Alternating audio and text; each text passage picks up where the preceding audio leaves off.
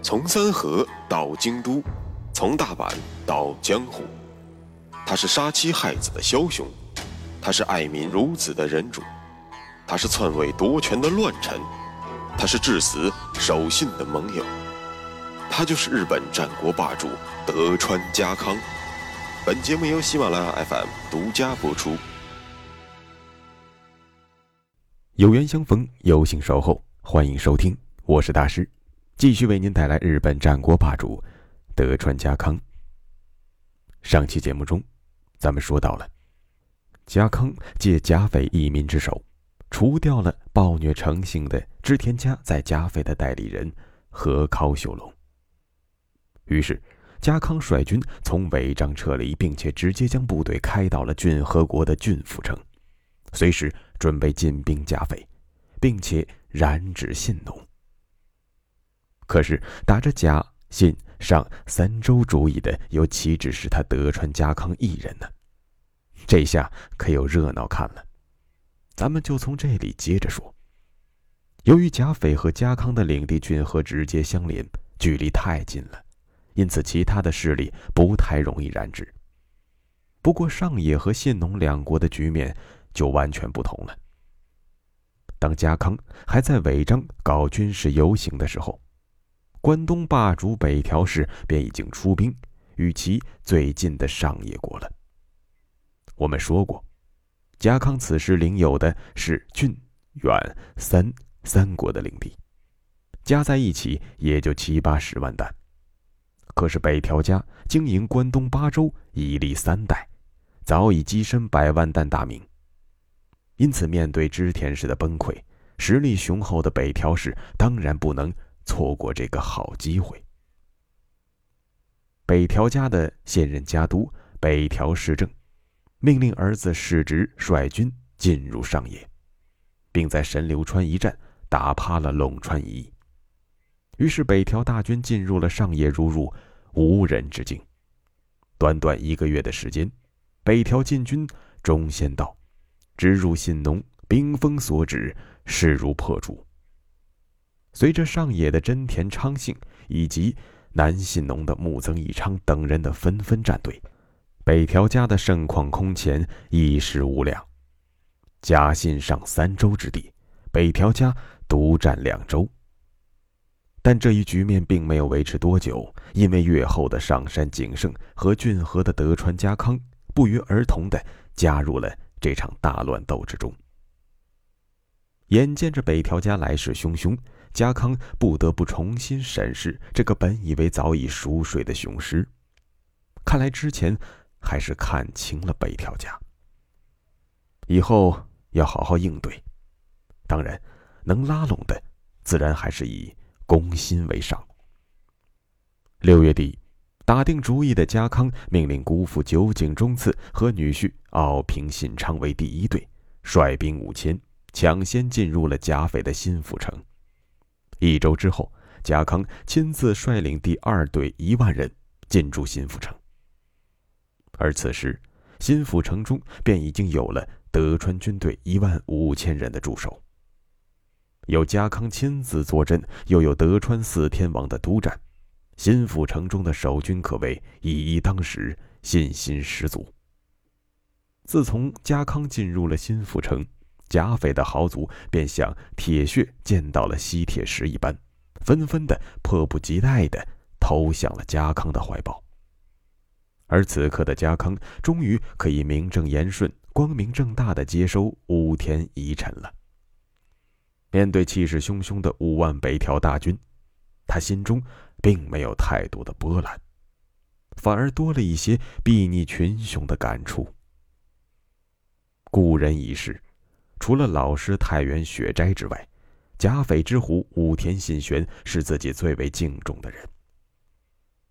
信玄到底是自己的敌人，还是自己的老师呢？贾康站在新富城高大的天守阁之上，凭栏远眺，反复思考着这个问题。对，信玄公和雪斋公一样，都是我家康的老师。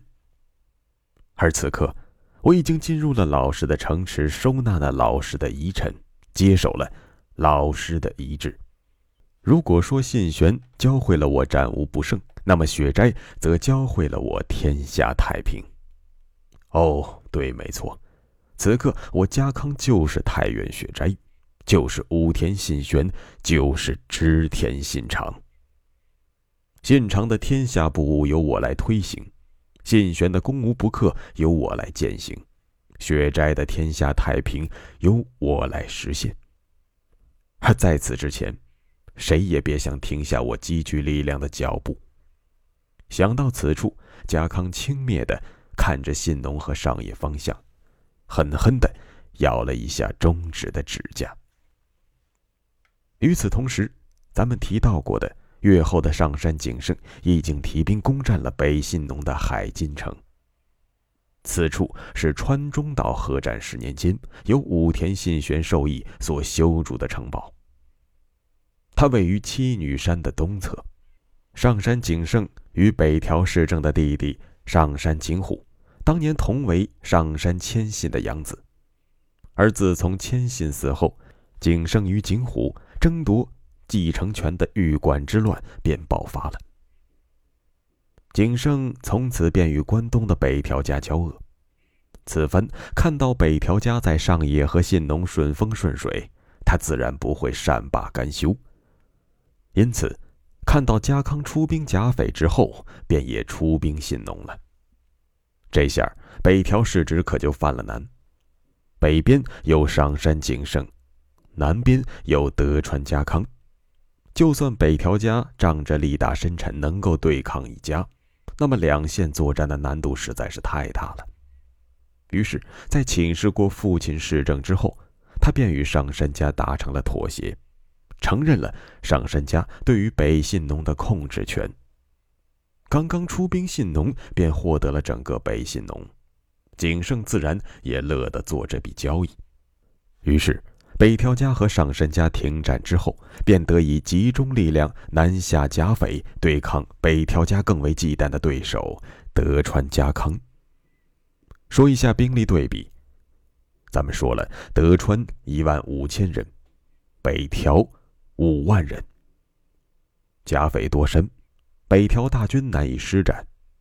同时，家康充分调动了甲斐当地豪族的主观能动性。这些势力，今天拉个闸，明天摸个哨，让北条大军精神时刻处在紧绷的状态，实在是不堪其扰。五条胜赖倾其一生所修筑的新府城，却压根儿没能派上用场。可是，不得不承认，胜赖对于新府城的选址还是非常考究的。这里正好扼住了信浓通往甲斐的咽喉，可谓一夫当关，万夫莫开。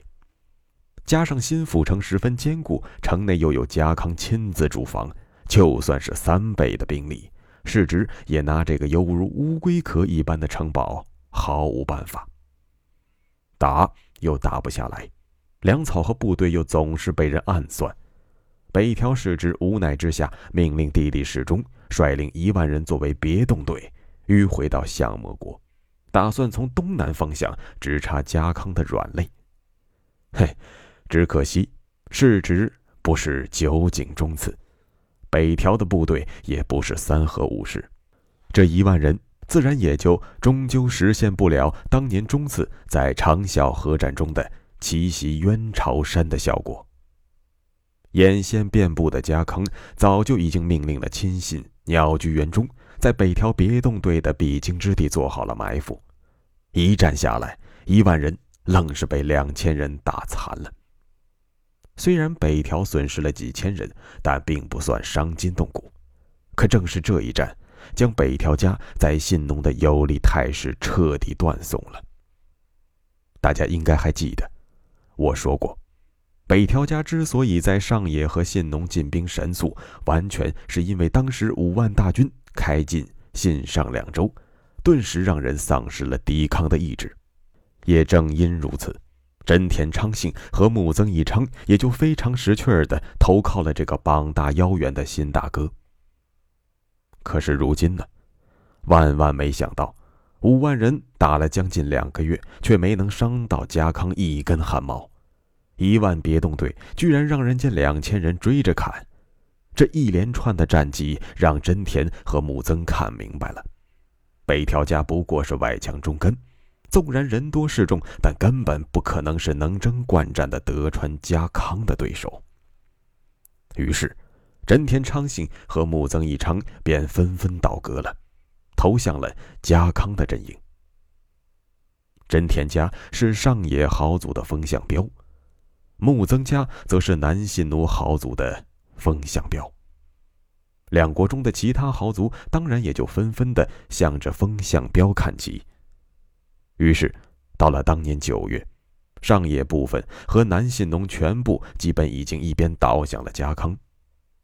北条家已经明确感受到了。再坚持下去已经没有任何的意义了，便匆匆决定与家康讲和。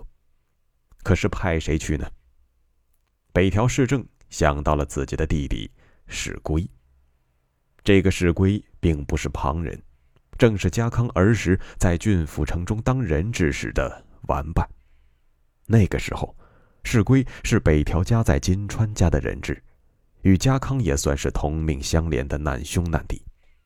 即便是三十年过去了，再见面依然保存着那最简单而淳朴的儿时的友谊。因此，让史圭代表北条家去见家康，最适合不过了。谈判结果自然与实际情况是保持高度一致的。既然家康在南信农和甲斐已经确立起了超然的宗主地位，那么北条家也就同意从这两个地方。完全撤出，而上野呢，则因为大部分在北条手里，于是家康也就默认了北条家领有上野国的现状。同时，世直迎娶了家康的女儿为妻，从此北条和德川也就结为了儿女亲家。这边德川和北条重归于好，家康和世归追溯童年，可是。志得意满的家康完全忽视了一个看似并不怎么起眼的小势力的存在，这便是上野国沼田城中的真田昌幸。我真田和木曾一样啊，都是最先投靠你的豪族，正是有了我们的力挺，才有了你家康如今良好的战略态势。可你大笔一挥，整个上野归了北条家。你有没有想过我的感受呢？我真田家的沼田城就在上野，啥意思？我不是亲生的呗，说扔就扔呗。你把我武田二十四将之一的真田家当什么？皮球吗？用的时候抢过去，没用的时候一脚踢开。哼！长信虽然郁闷，但是实力面前不由得他不低头。毕竟家康目前已经是雄踞五国，并且身边强敌环伺，自己确实没什么本钱与家康掰手腕。但这个梁子算是结下了。各位听众不妨拿下本子标注一下，在之后的节目中，您就会发现真田昌信父子带给家康的无尽的烦恼。好了，咱们来复盘一下，此时家康的势力范围。在此前的刚刚消灭武田氏的战争之中，家康获得了骏河一国。本能寺之变后，趁乱占领了甲斐全境以及大半个信农，再加上家康原本领有的三河远江两国，此刻家康手中的领国生产力终于突破了一百万担，成为了横亘在关东地区和晋冀地区之间的大大名。军事上，由于家康大肆延揽武田旧臣，因此德川军团此后在三河武士战法的基础上，糅合了大量的武田战法和兵力配置，这让德川家在军事实力上再上一个台阶。这些准备工作，都将为他在不久的将来与秀吉的对阵之中打下坚实的基础。那么，成功消灭光秀的羽柴秀吉。又会在之后的日子里与家康发生哪些对抗行为呢？下期节目咱们接着说：“穿过日本战国风云，看群雄如何逐鹿天下。欢迎订阅日本战国霸主德川家康，带你揭秘他的崛起之路。”